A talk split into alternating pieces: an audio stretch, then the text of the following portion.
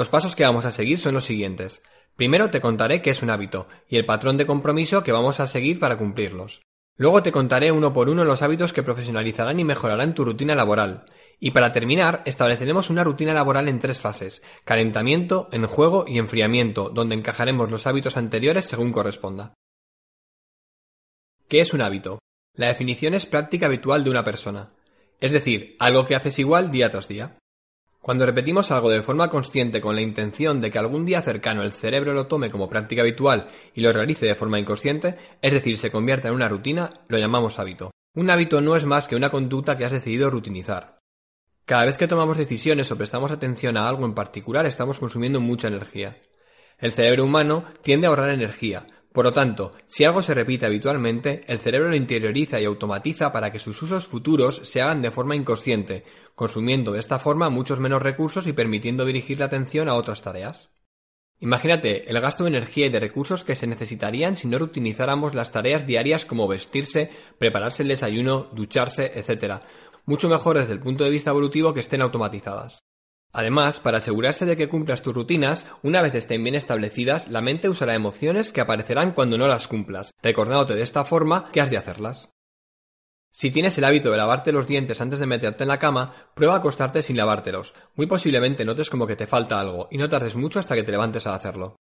Cuando tienes la costumbre de hacer deporte, ¿cómo te sientes cuando no vas? Por otro lado, cuando te invitan a probar una forma alternativa de hacer algo, ¿te has fijado cómo te suele dar cierta pereza o incluso puedes llegar a resistirte? Ambos son un ejemplo de mecanismos de la mente para que no cambies tus rutinas. Es decir, la mente vela para que cumplas y mantengas intactas tus rutinas. Desde lo que desayunas hasta el ritual que sigues antes de acostarte, pasando por cómo caminas o hablas, la forma en la que te vistes, te lavas los dientes o pierdes el tiempo antes de empezar a jugar a póker, todo eso ha sido rutinizado por tu cerebro, es un adicto a las rutinas.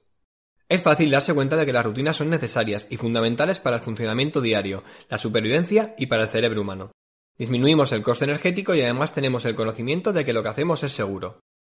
En verdad, eres esclavo de tus rutinas en la gran mayoría de las situaciones. Por lo tanto, ¿no crees que sería mejor tener buenos hábitos que rutinizar? Si las rutinas se crean con buenos hábitos, te acercarán al éxito, sea lo que sea que signifique para ti. En cambio, si tienes malos hábitos, estos te llevarán a emociones negativas, como la frustración, la ira o la tristeza, cada vez que no te ayuden a alcanzar tus metas. La diferencia es abismal. Crea buenos hábitos para tener rutinas saludables. Es importante que comprendas que para establecer un hábito se necesita repetirlo durante un cierto tiempo que puede oscilar de uno a tres meses según los estudios que se han realizado al respecto. El tiempo necesario, por lo tanto, dependerá de lo natural que te sea realizar este nuevo hábito, y de lo mucho o poco que te guste. Cuanto más natural y más te guste, más sencillo será incorporarlo. Para saber si un hábito está utilizado, tiene que suceder alguna de estas dos premisas. O bien que no suponga un esfuerzo el realizarlo, o que si te has olvidado de él aparezca una necesidad imperiosa de hacerlo. Por lo tanto, para empezar te recomiendo que agregues aquellos hábitos que te apetezca más probar, que los veas más sencillos, más naturales o más divertidos. No es recomendable que intentes aplicar todos al mismo tiempo, así que vamos a ir poco a poco. Espera a asentar unos para añadir otros. Es el momento de imprimir el PDF llamado cuadro de compromiso. Para cada uno de los hábitos formularemos una pregunta y rellenaremos el cuadro de compromiso correspondiente.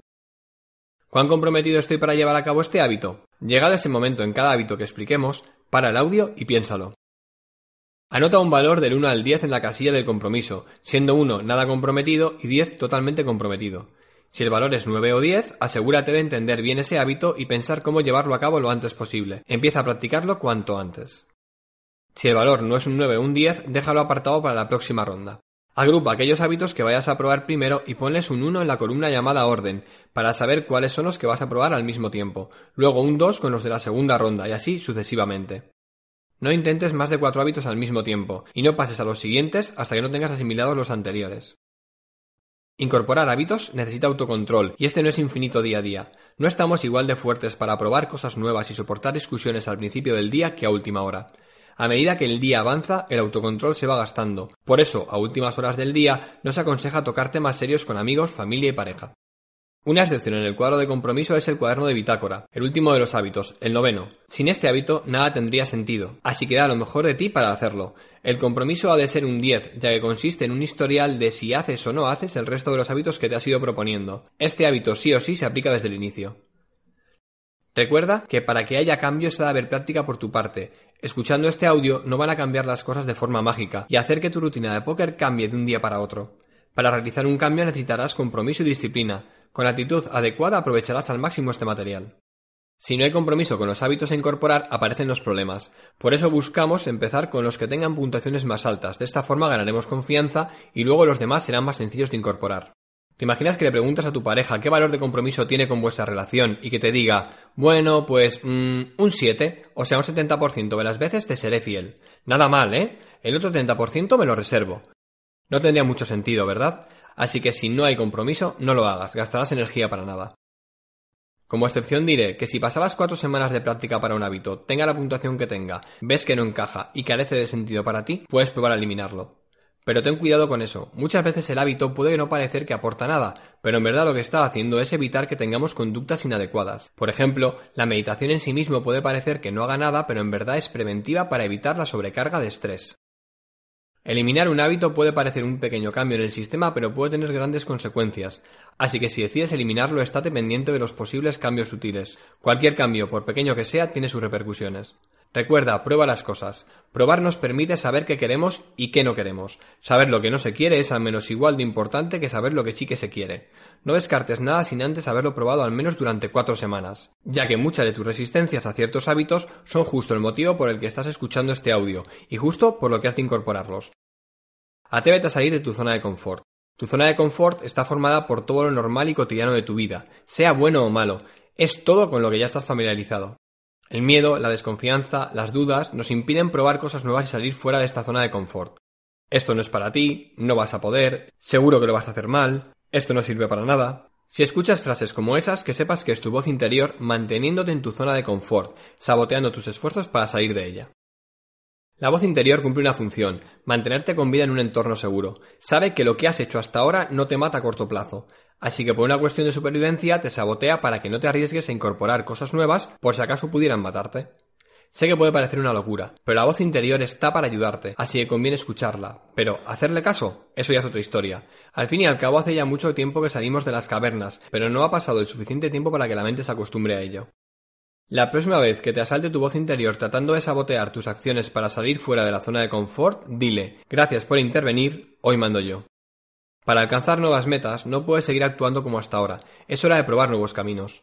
Tu yo actual ha llegado hasta donde estás a día de hoy. La gente reacia a cambiar, es como si al cambiar perdieran su esencia. No se trata de dejar de ser tú mismo, sino se trata de ir más allá de tu yo actual, alcanzar un nuevo yo que cumpla unos hábitos que le hagan llegar allí donde desea. Es hora de alcanzar un nuevo nivel, es hora de convertirse en quien quieres llegar a ser. Si te ha gustado este vídeo, te invito a que te suscribas a mi canal de YouTube para no perderte las novedades. En mi página web, rodrigorio.com, disfrutarás de más recursos gratuitos para continuar el emocionante viaje del conocimiento y la superación personal. Muchas gracias por tu tiempo.